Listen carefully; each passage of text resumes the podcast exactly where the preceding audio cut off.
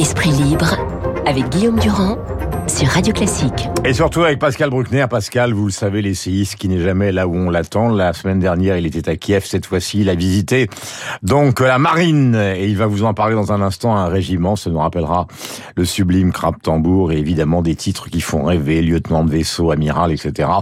Pascal va vous expliquer pourquoi. Mais puisque nous débarrons euh, avec le Festival de Cannes dans sa version particulière qui est Netflix, qui est toujours interdit donc au, au festival, j'aimerais savoir, Pascal, pourquoi tout d'un coup ce, cette plateforme qui a triomphé et qui est en train en ce moment de perdre énormément d'argent, quitte à essayer de réinventer la bonne vieille télévision, comme l'écrivait dans le Figaro hier euh, Caroline Salle, pourquoi tout d'un coup Netflix vous interpelle en tant qu'intellectuel? Alors, m'interpelle parce que je suis un usager de Netflix, que je l'ai beaucoup regardé pendant le Covid. Oui. Je le regarde pratiquement plus et je ne suis pas le seul puisque la plateforme a perdu 20 000 abonnés et qu'on anticipe une, une, perte sèche de 2 millions de, de, de spectateurs. Mhm. Alors, pourquoi? Il y, a, il y, a, plusieurs explications et le premier qui a dégainé, c'est Elon Musk, où il a accusé Netflix d'avoir cédé à la mode woke et d'être rejeté par les consommateurs. Alors, je me suis penché sur cette explication. Euh, on cite Musclor, qui est une euh, série classique pour euh, pour les enfants et qui est un super héros Mhm. et qui dans la version Netflix aurait été euh, aurait transformé les enfants en gays ou en trans et donc le héros ne serait plus un, un enfant euh, hétérosexuel mais un gay ou un trans. Et alors on cite également un autre film, La grossesse de Monsieur Imaya, Mhm. inspiré du manga d'Eri Sakai sur les mésaventures d'un publicitaire rigide qui tombe enceinte, qui, qui donc qui voit sa vie basculer en tombant inexplicablement enceinte. Et c'est- Mm. C'est un beat total. Simplement, je trouve que les anti-woke ont tendance à avoir du wokisme là où il n'y en a pas. Et euh, vous vous en souvenez peut-être, Guillaume, en 1973, Jacques Demy a fait un film avec euh, Marcello Mastroianni et Catherine Deneuve, l'événement le plus important depuis que l'homme a marché sur la Lune. Absolument. C'est une gentille comédie où Marcello Mastroianni se retrouve enceint et finalement la conclusion est plus conforme à la norme puisque c'est Mhm. Catherine Deneuve qui va accoucher. Donc euh, je crois que l'accusation d'Elon Musk ne, ne marche pas, mais je vois d'autres explications euh, possibles. Bah, c'est la médiocrité du fond de catalogue. Alors c'est la médiocrité, mais d'abord, Pas de tous, hein, mais du, du fond de catalogue. Au départ, c'était Ronflant, Scorsese et des gens comme ça. Donc Netflix avait financé à des hauteurs phénoménales des films assez extraordinaires. Et puis maintenant, évidemment, on se retrouve avec des polars de série Z. Oui, alors il y a tout à fait, c'est exactement ça. Mais il y a d'abord le Covid. Je pense que la fin du Covid, enfin sa suspension provisoire lundi matin, puisqu'on ne porte plus le masque, fait que euh, Netflix est associé à cette pandémie Mm. et que le- la fin de la pandémie fait qu'on n'a plus envie d'être rappelé à son existence et donc on le regarde moins et que les gens préfèrent sortir. Mais euh, et regarder Netflix, ce serait être en retard sur l'événement. Il y a une, un autre phénomène. Vous vous souvenez, Guillaume, du vers de Baudelaire, l'ennui naquit un jour de l'uniformité. Avec la culture de masse, l'ennui naît de la diversité excessive. C'est-à-dire que l'offre de Netflix, qui est pléthorique comme les autres plateformes, Mm. c'est une offre mimétique, vous l'avez dit tout à l'heure. C'est-à-dire c'est la déclinaison euh, multiple de la même chose avec des variations infimes. Dans le film policier, vous disiez des, des nanars de série Z, mais c'est vrai. puis une policier extraordinaire. Hein, c'est Alors il y en a qui sont extraordinaires, mais pour voir le bon film, il faut d'abord en visionner Mm. des dizaines et des déclinaisons sur des enlèvements d'enfants, sur des tueurs, sur des kidnappeurs, sur des pédophiles, sur euh, des, des, des, des tueurs en série. Pas euh, même chose dans la, dans la section des films d'horreur où Vendredi 13 ou Massacre à la tronçonneuse sont Mm. déclinés de mille manières. Et Ça euh, m'amuse parce que je pense aux auditeurs de Radio Classique qui vous écoutent, vous laissez parler donc de Massacre à la tronçonneuse et de Netflix, ils doivent se dire mais qu'est-ce qui lui arrive euh, Non, parce que j'aime beaucoup les films d'horreur, mais et donc je suis, je suis. Euh, on a l'impression que ces plateformes sont entraînées dans une stratégie de la surenchère. Hmm. Euh, on va toujours un peu plus loin. Euh, on est d'abord étonné, puis ensuite on est très vite fatigué. D'ailleurs, c'est pour ça que dans la critique de Catherine Salle, je poursuis donc euh, votre raisonnement. euh, les dirigeants de Netflix sont en train de plancher sur un retour à la bonne vieille télé, c'est-à-dire qu'ils vont faire ce qu'on appelle des programmes de flux, c'est-à-dire des talk-shows comme ça existe, mettre des coupures publicitaires. Amazon Prime fait déjà évidemment des soirées qui sont liées, par exemple, aux Oscars sur Disney. Amazon Prime, il y a du football en direct. Bref, petit à petit, pour avoir un modèle économique qui fonctionne, on va refaire doucement du TF1, c'est-à-dire moins de choix, mais au fond euh, quelque chose de très traditionnel, ce qui est une évolution qui est évidemment euh, remarquable. Est-ce que ça veut dire, Pascal, parce que le temps court, que au fond, puisque nous sommes en cœur de ce festival de Cannes et qu'on attend Tom Cruise euh, ce soir avec la nouvelle version de Top Gun Maverick, plus de 30 ans après le premier, est-ce que ça veut dire pour vous que le cinéma va, va ressortir gagnant justement euh, de cette espèce d'overdose de choix qui n'aboutit à rien, c'est-à-dire que là on choisit vraiment ce qu'on ce qu'on va voir, ou est-ce qu'au contraire vous restez mélancolique ou pessimiste sur l'avenir du cinéma? Non, le cinéma est en crise et je crois que c'était déjà antérieur au Covid. Le Covid a accéléré euh, une, une, baisse des fréquentations. J'ai un chiffre là que j'ai pris euh, mhm. dans les statistiques du CNC. Au mois de février 2022, la fréquentation des salles atteignait 12,94 millions d'entrées, soit 41,1% de moins qu'en février 2019. Et le mois de mars de cette année a été l'un des pires en termes de fréquentation.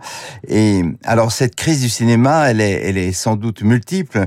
Mais d'abord, pourquoi sortir si l'on peut tout avoir chez soi? Ça, c'est comme la grande question. Mmh. Euh, quand vous regardez la télévision ou une, ou une série... Et c'était vrai il y a 20 ans, ça aussi.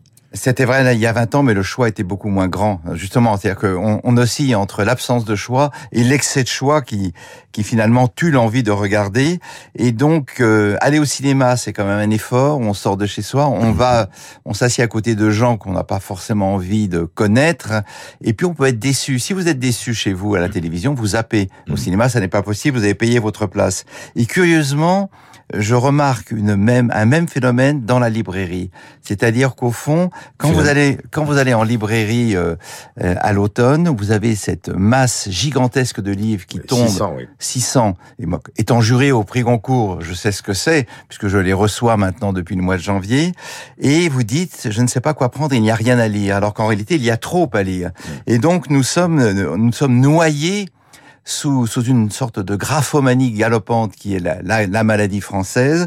Et de la même façon, nous sommes noyés sous un, un amas de films qui sont sans doute bons, mais nous, nous sommes blasés avant même d'avoir goûté hmm. aux produits qu'on nous propose. Est-ce que je peux vous poser une question un peu violente? Est-ce que vous faites partie de ceux qui, justement, comme l'a été pendant longtemps votre partenaire Alain Finkielkraut, qui considèrent que finalement la démocratisation de la culture est un échec?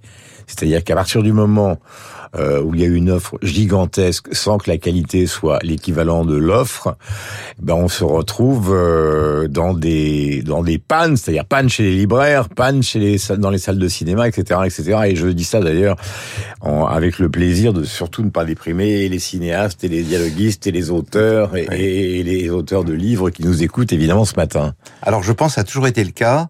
Simplement, aujourd'hui, on s'en aperçoit plus parce qu'il y a une démocratisation de l'accès à la culture. De plus mm. en plus de gens veulent écrire, de plus en plus de jeunes euh, veulent euh, mettre en scène. Et donc, il y, a, il y, a, un effet de masse. Et le nombre tue un peu le, le, sentiment de qualité. Si vous regardez un certain nombre d'auteurs au XVIIIe siècle, par exemple, euh, il y en a qui publiaient des, des, euh, des, des, centaines de livres. Simplement, on les a oubliés. Euh, il y a toujours eu cette, euh, ce phénomène de, de multiplication. Mm-hmm. Mais aujourd'hui, il est évidemment amplifié par euh, le nombre des propositions. Et mmh. d'ailleurs, dans les livres, c'est intéressant de voir que les libraires n'ouvrent même pas les colis qu'ils reçoivent. Ils les renvoient à l'éditeur. C'est une question de trésorerie. Donc, nous sommes submergés par une offre surabondante entre laquelle nous ne savons pas euh, euh, distinguer. Et c'est pour ça d'ailleurs que les prix littéraires ont tant de succès, car ils disent aux lecteurs, voilà ce qu'il faut, faut, faire. Voilà Tom Cruise, je passe du coq à l'âne, 59 ans, donc Top Gun Maverick, qui fait une tournée absolument mondiale pour la sortie de son film, est à Cannes. Euh, ce soir, vous avez fait une expérience, je disais, vous avez été à Kiev, donc vous n'êtes pas assis dans votre bureau, vous avez fait une expérience euh, assez particulière, c'est vous vous êtes rendu au chevet de la marine, de la marine nationale, euh, donc celle des amiraux et des lieutenants de vaisseau, des croiseurs dont on entend beaucoup parler avec la guerre en Ukraine actuellement. Pourquoi?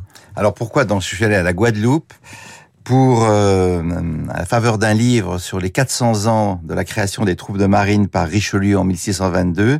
Donc je me suis rendu à la Guadeloupe au camp de la Jaille qui est dirigé par le colonel Philippe Outier et euh, qui a hum, créé, enfin qui a plutôt repris le service militaire adapté qui dépend du ministère des Outre-mer et du ministère de la Défense. Alors, de, de quoi s'agit-il? Il ne s'agit pas de marine, il ne s'agit pas de vaisseau, puisqu'on est sur Terre, mais euh, c'est un, c'est une formule qui a pour but de lutter contre le chômage et la délinquance des jeunes vulnérables par la formation. Donc euh, concrètement, à la Guadeloupe. C'est donc c'est euh, tout près de Pointe-à-Pitre. Il s'agit d'aller chercher dans la population des îles, des mmh. Antilles françaises et alentours, Saint-Barth, Saint-Martin, la Dominique, des jeunes gens et des jeunes filles de 18 à, 26 ans sans casier judiciaire, mais qui sont en rupture d'école, en rupture d'intégration. Et la marine les prend en charge. La marine les éduque, la marine leur donne une formation. Exactement. Et alors c'est dans des métiers les plus divers. Il y a la plomberie, il y a le bâtiment, il y a la cuisine, il y a l'hôtellerie, l'agriculture, l'élevage la sécurité, la conduite, parce que ce qui est très important, c'est qu'on leur offre un permis de conduire gratuitement. Et euh, lorsqu'ils sortent de ce stage de formation, euh, en principe, ils ont 80% de chances d'être pris par des entreprises parce que euh, ce camp travaille mmh. avec tous les entrepreneurs de, la, de, la, de la région. Et le, le, le, cursus est fondé sur trois principes, le savoir-faire, le savoir-être et euh, le pouvoir devenir. Alors le savoir-être, c'est ce qui est le plus intéressant, le savoir-faire, donc c'est évident. C'est-à-dire que voilà des gens qui se lèvent à 6 heures le matin, qui euh, font leur lit, qui euh, sont en tenue militaire, euh, respectent leur chef, acceptent le travail d'équipe, les consignes de sécurité, mhm. au nom du principe la réussite par l'effort et le travail et la promesse de devenir titulaire d'un métier. Eh ben, Guillaume, c'est exactement l'école dans laquelle j'ai été moi élevé la discipline, le cadre, les sanctions si on n'obéit pas. Et je dois dire que le résultat est tout à fait euh, remarquable puisque euh, la plupart des gens qui sont là mhm. euh, sont heureux et sont heureux ensuite d'avoir une, formation suffisante pour avoir un métier et ne pas sombrer dans la délinquance ou ne pas sombrer dans la, violence ou finir en prison. Voilà pour ces deux exemples, donc euh, l'évolution du cinéma, l'évolution des plateformes et cette initiative euh, de l'armée. Nous arrivons au terme euh, de cet entretien. Pascal, un mot, un mot simplement. Vous vouliez parler du discours d'Harvard qui a été prononcé par Solzhenitsyn. On a beaucoup parlé de ce discours à l'égard de l'Occident, mais c'est aussi un discours à l'époque qui s'adressait à, la Russie, son pays, dans lequel il, est retourné. Pardonnez-moi de vous demander de faire court, parce que nous sommes déjà au terme euh, de notre émission, mais c'est à l'essentiel qu'il faut aller. Oui, alors Solzhenitsyn fait une critique des États-Unis d'Amérique, leur matérialisme émollient, l'oubli de Dieu, la médiocrité bourgeoise, le consumérisme envahissant et il oppose la Russie éternelle à l'URSS sous pouvoir communiste. Et ce qui est étonnant dans le discours de Solzhenitsyn, c'est qu'on peut l'appliquer mot à mot aujourd'hui à la Russie de Vladimir Poutine et, euh, en proie à la violence, au déclin, au manque de liberté. Et euh, on voit bien que les dénonciateurs de la décadence occidentale, que ce soit Michel Houellebecq ou Michel Onfray, euh, on, fait de belles théories, mais qu'aujourd'hui, la décadence s'applique plutôt aux dictatures, la Chine, la Corée du Nord, la Russie, mhm. alors que les démocraties, avec toutes leurs failles, ne s'en sortent peut-être pas si mal que ça. Je vous signale la phrase de Zelensky, donc prononcée devant le Festival de Cannes. Avait quelque chose de paradoxal de le voir apparaître, évidemment, en vidéo devant tous ces smokings lui en tenue militaire.